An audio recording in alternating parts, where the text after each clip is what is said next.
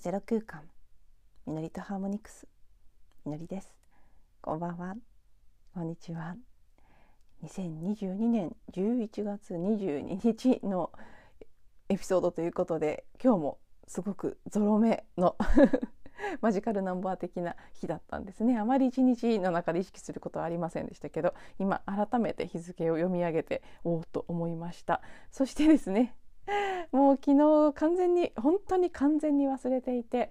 録音をアップする時した後ぐらいに気がついたんですけどアップした後じゃないですね録音した後ぐらいに気がついたんですけどはい昨日が私がこちらのポッドキャスト自分に帰るゼロ空間の番組を始めて丸2周年ということでですね記念日だったことすっかり忘れておりました。ねえーと、なので2020年の11月21日が初回だったということです。あのー、うんまあね少し前にあれもうすぐ2周年だなと思って自分で日付を確認していたのと昨日はフェイスブックさんが2周年ですよというのを教えてくれまして2年前の今日ということで最初の初エピソードを、えー、ストーリー Facebook のストーリーのところ、まあ、インスタだったと思うんですけどその時はにあげたのの、まあ、リマインダー的なものが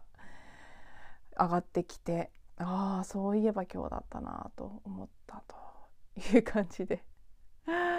そんな感じからね対してそこに意味を持たせていないことはまあお気づきかと思われますが、はい、まあ、そんなにねあの何日目だとか何年だとかそういうことに特段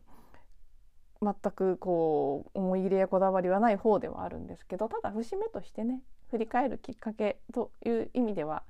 いいのかなということで今日はなので忘れてしまった祝2周年という タイトルでお話ししていこうと思います。まず何よりですね、えー、皆様にいつも聞いてくださってありがとうございますという気持ちをここで改めてお伝えしたいと思います。あの当初から開始した時1話目から聞いてくださってる方ももしかしたらいらっしゃるでしょうし、えーね、その間途中途中も間を空けつつも聞いてくださった方や毎日聞いてくださった方やたまに聞いてくださった方やいろんなそして最近知ったという方ももしかしたらいらっしゃるかもしれませんけど本当にどんな形であれありがたいなというふうに感じております。もちろんこのポッドキャストというツールはですね他の SNS であったり、まあ、いろんな表現媒体と比べると限りなく一方通行ですね。インタラクティブな性質がほとんどないのでまあそのね YouTube であればコメントをしたりいいねをしたりっていうことができますしうーんね Facebook や Twitter インスタだったらそれもやっぱりコメントしたりいいねしたりっていうことができたり YouTube や Instagram のライブ配信に至ってはやり取りがその場でできるという双方向性がありますね。まあ一時期盛り上がって今やもう忘れされたようになっているクラブハウスなんかも双方向でコミュニケーションできるツールでしたしもちろんそれ以外のね対面の場であったりいろいろな、うん、手段ほとんどのものが双方向な要素が何かしらあるのに対してこのポッドキャストというのはねなんかそれがいい面でもあり悪い面でもありという感じなんですけど本当に一方向ですねでどなたがフォローしてくださってるのかとかどなたが聞いてくださってるかというのもほとんど私の方からは分かりません。なので、まあ、頼りになるものは各エピソードの再生回数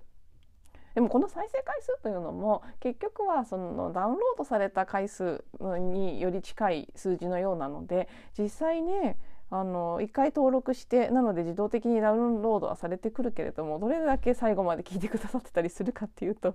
その再生時間や再生回数ということで言ったら全然私の方からは知ることができないですしどんな風に聞いてくださった方が感じてくれているのかっていうのももちろん直接の知り合いの方は会った時だったりあのメッセージでだったりいろんな形でフィードバックを寄せてくれることがあってそんな本当にそれだけが頼りっていう感じでそれと再生回数だけを頼りになんだかこうね時々そうやって言葉をかけてもらって励まされたりしつつここまでやってきましたけどただまあその顔が見える見えない関係なくですねまあ本当にどれだけ実際聞いていただけてるかはわからないにせよ、まあ、その回数という形で言えば当初からまあ、増えも減りもせずっていう感じなんですけどね。コンスタントに一定数ぐらいの回数をどなたかに聞いていただいているということでですね。もちろんなんでしょうね。聞いてる方が一人であろうと、まあ、なん究極ゼロであろうとあまりそういうこととは関係なくやっている感覚もあるといえばあるんですけどでもまあねエネルギーの循環っていうことで言うと聞いてくださってている方たちがいるからこそこう成り立っている部分というのも多々ありましてうん、なので、まあ、本当にたくさんでもわずかでも聞いていただけたり何かしら興味を持っていただけていることをすごく嬉しいしそのことを励みにこうして2年 続けてくることができました。であのそうですねまあ、最初はそう毎日配信というところでやっていて最近はあのランダムにお休みが 入っておりますがどっちにしてもその毎日ということであったりいつまで続けるっていうことであったりどこにも何もこだわりはないんですね私の中で。うん、本当にないんですね。いい意味でこだわりがないというかなんかそのねどうでもいいように感じてしまわれるかもしれないですけどそういうことではなくてですねどこにも力を入れずやるというのが一つのテーマでもあるので、うん、そこを私がどれだけ貫けるかというところですね。それでやっている番組でもありそのエネルギーこそが伝わるといいなと思ってる部分でもあるので、うん、なのでまあねあのなんか途中途中いきなり休んだりとかしつつではありますけど今日がん？600何回目ですかね？今日がエピソード638ということですね。まあ随分やったなという感じですね改めて638という数字を見るとですね、まあ、多いといえば多いですね。うんまあ、そこにもどうということはないんですけどね。でなんとなく1,000回まではやろうっていうのは当初思ったような それすらあんまり記憶にないですけどでもそんな風に思った気がします。3年ぐらいかなとかっていうのは一旦の区切りとしては置いてますけど、うん、そこで完全にやめるということではないとは思いますしもしかしたらだから媒体を変えるこのこのアンカーからポッドキャストっていうところに配信するのがいいのか別のプラットフォームがいいのかっていうことだったりあるいはやっぱり音声だけじゃなくて双方向でやりたいから YouTube にしようかなのかどういう形になるかわからないですけどねどこかのタイミングでもしくはポッドキャストのままだけど番組名を変えるとか一旦そのなんかこう何でしたっけねエピソードと別にもう一個なんかあるんですよね区切れるものが。ショーみたいななんかなんて言うんでしょうね。シーズン1みたいな、ね、シーズン12とかそういうやつですね。そういうので区切るっていうのももしかしたらあるかもしれないですし、まあ、どんな形であれ1,000回ぐらいでは一度見直しのタイミングを設けようかなとは思ってるんですけど、現時点ではねたまたま2周年だったというだけで数字あの回数という意味では特にキリがいいわけではないですし。あもうこんなにやったんだっていうところとまあ、まだ638かっていうところと どっちもがあるなという感覚ですね。あの今日こんなことゆるゆる話しててもう10分経っていて特にこれといって結論が出てないので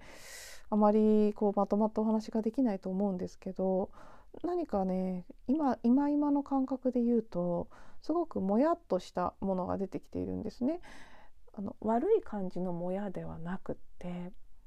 ここ掘れワンワンって私は呼んでるんですけど何か見るべきものがあるよっていうサインを潜在意識が送ってくれる時があってそれは当然その最初の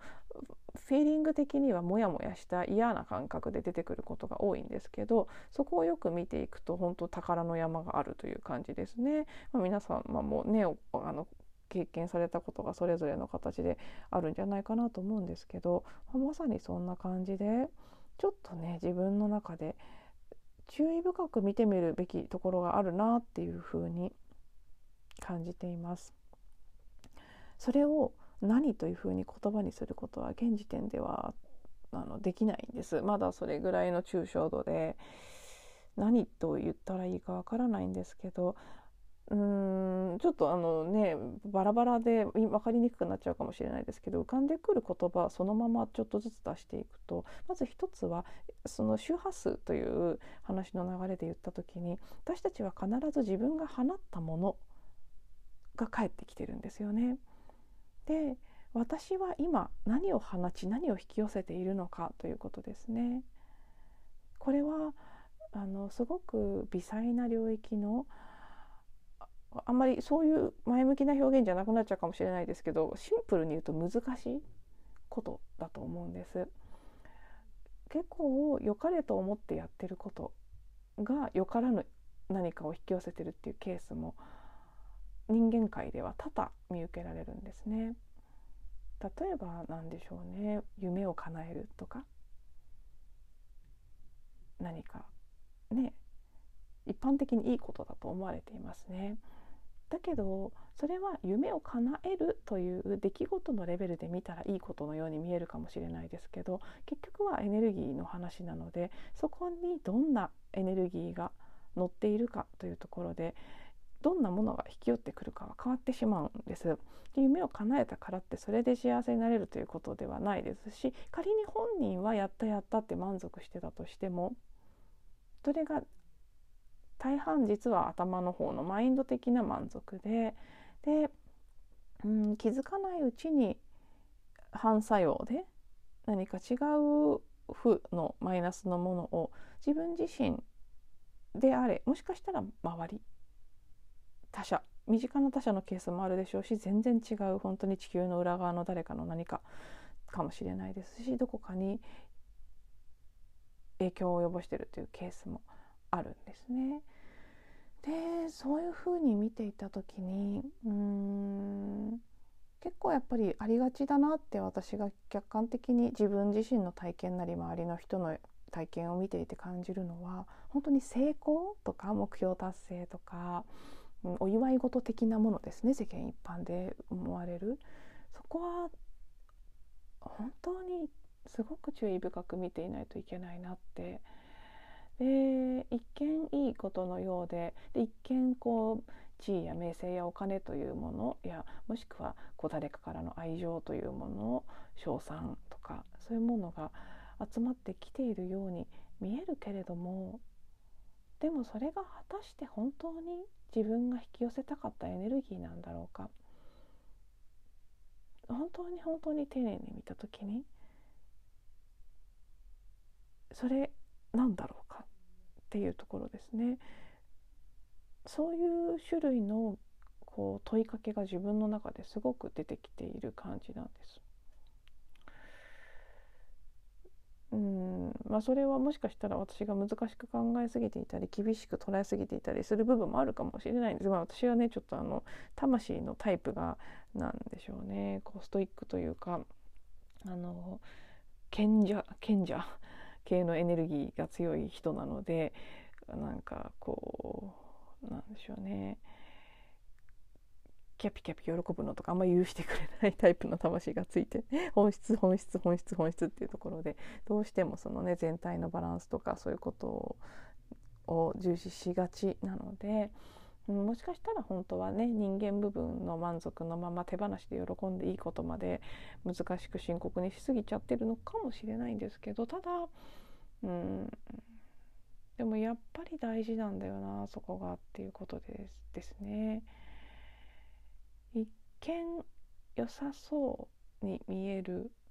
一見うまくいってる風に見える自分のやってることや放ってるアピールしてるものとかもしくはただその自分の在り方から放たれるものの中に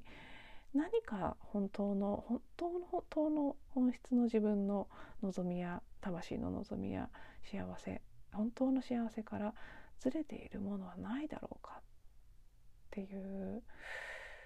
なんかねそそういう問いがすごく強く出てきているのはもしかしたら集合意識のテーマであったり今この時期のテーマであったり何かこの天体の配置による共鳴であったりそういったことが影響しているのかもしれないなと思うのでまあねどれぐらい近いか遠いか分かりませんけどなんとなくこうこれを聞いていてああんかちょっとこう自分にも何かそうちょっと性質は違うかもしれないけどなんかもやっとしたものがあるなとか感じられる方がいらっしゃったらねうんまあそういう時期なのかなっていう感じですよね。であそうその時期ということで今言いながら思い出しましたけど今日11月22日から太陽が伊手座のサインに移行しましたねさそり座から伊手座へ確かにもう朝からスカンと抜けるような、うん、感覚があってディープな水のサインであるさそり座から火のエレメントのサインで、えー、本当に天高く舞い上がるようなエネルギー感を持ったいて座えっと、移ったということで結構その変化は今日はっきりくっきり感じたかなという気がしていますね。ただまあ明日がかなり全国的に雨ですかねおそらく。そして関東地方は特に結構しっかりと冷たい雨が降るみたいなので何か洗い流されていくものがあるんだな出てくるものがあるんだなということ。そしてそのあと24日の新月の日。こちらが伊手座での新月ということで。うん、ま、新月もすごくね一番本当に陰に入って自分の内側を深く深く見るのにいいタイミングですから今私がなんとなくこのここ掘れワンワン感になってるのも伊手座の新月の日にしっかりとその高い理想とか大きなビジョンっていうのがいて座的なエネルギー感でもあるので特にいて座の新月のあの願い事っていうのは結構そういうビッグドリーム的なものをこう書くといいなんていうふうに言われていたりもしますけど本当にいて座という性質がねそういう質感が強いですからその本当に制限を取り外した自分の大きな大きなビジョン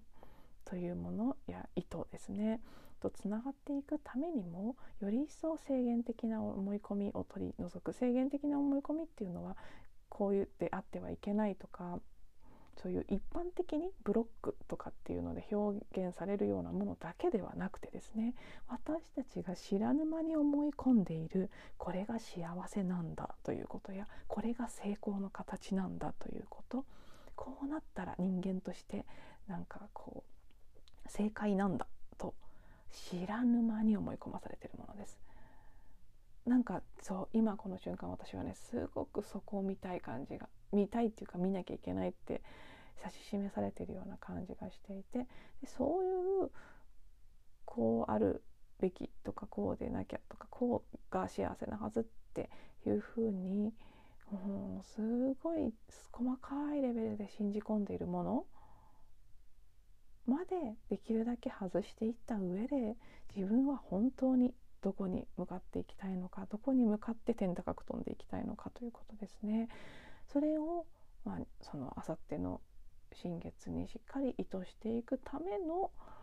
明日の雨があって浄化があってそのための今その予告編的なモヤモヤなのかなって いうふうに感じています。まあ、またね明日その雨の一日でまったり過ごしてどんなふうに感じるのかそして実際新月の日にどんなふうに感じたり今このモヤモヤが私が自分自身の内省を続けていく中でどんなふうにうん紐解かれていくのかっていうのは何か今後の展開でシェアできることがあればお話ししたいなと思っていますしそれ以外も違うものが出てくるかもしれませんし、あ、ちょっとねここ本当に最後2022年ラスト2回の新月の一つですから割となんかね重要なところはあるのかなというふうに思っておりますので、はい、また何か気づいたことどんどん引き続きシェアしていきたいと思います。ではね途中から全然2周年と関係ない話になってたような気もしますけど。もう改めましていつも聞いていただいてありがとうございます。そして今日も最後まで聞いていただいてありがとうございました。また次のエピソードでお会いしましょう。